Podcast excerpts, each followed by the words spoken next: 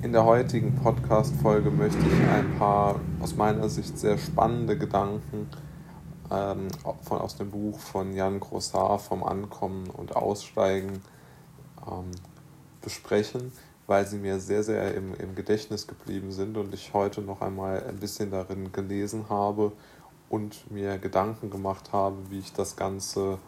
für den Zuhörer am besten verdeutlichen bzw mehrwertstiftend äh, anbringen kann. Gleich zu Beginn schreibt, der, schreibt Grosshaar, Unsicherheiten des Menschen, der in der Welt ohne Versicherungen und Bezüge lebte, schienen die Büros dann wie, wieder wie Schutzkonkons. Ja? Und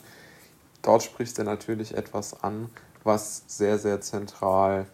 die Arbeitswelt beschreibt, sehr gut zusammengefasst. Also das Büro als eine Art äh, Schutz vor den Lebensrisiken und ähm, kann man jetzt natürlich, ich sehe das völlig anders, aber ich glaube, er trifft da sehr, sehr gut den Punkt, warum viele Menschen ins Büro gehen, nämlich weil sie dort Schutz vor dem Leben und insbesondere halt Schutz vor die Lebensrisiken ähm, suchen. Und dann ähm, zeigt sich in einem weiteren Kapitel eine sehr interessante Stelle, die zum Beispiel für mich, ähm, die meiner Meinung jetzt nicht äh, entspricht. Aber er beschreibt da so ein bisschen das Schicksal von Wendeverlierern, die nach dem Untergang der DDR wirtschaftliche Abstiege hinnehmen mussten und sich ihre großen äh, Wohnungen in Berlin nicht mehr leisten äh, konnten und äh, somit dann gezwungen waren oder sich haben zwingen lassen, wie man es auch immer formulieren möchte, auf das Land zu ziehen und somit äh, da auch ihre Familien zum Beispiel belastet haben, weil die halt nicht mehr in dieser äh, zentralen Lage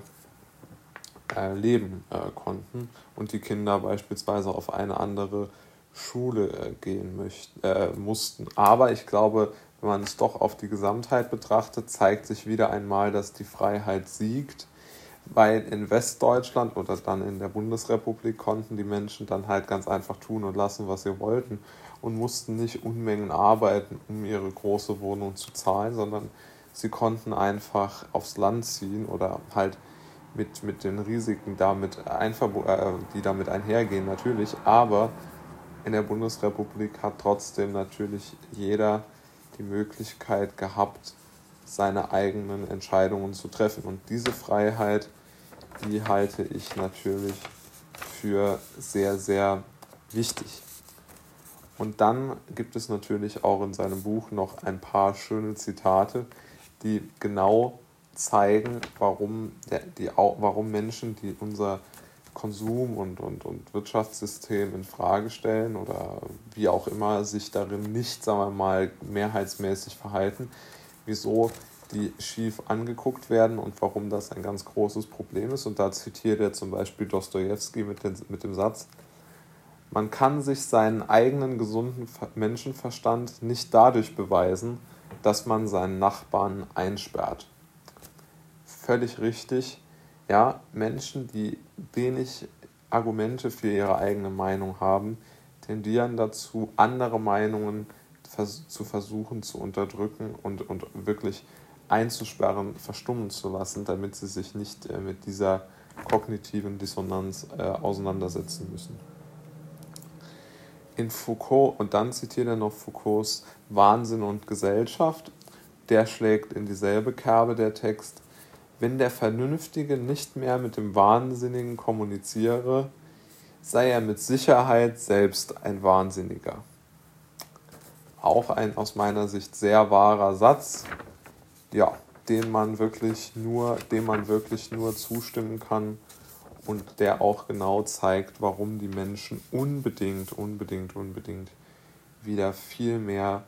ähm, miteinander äh, reden sollten und sich viel mehr äh, zusammenfinden äh, sollten, auch gerade bei gegenteiligen Meinungen.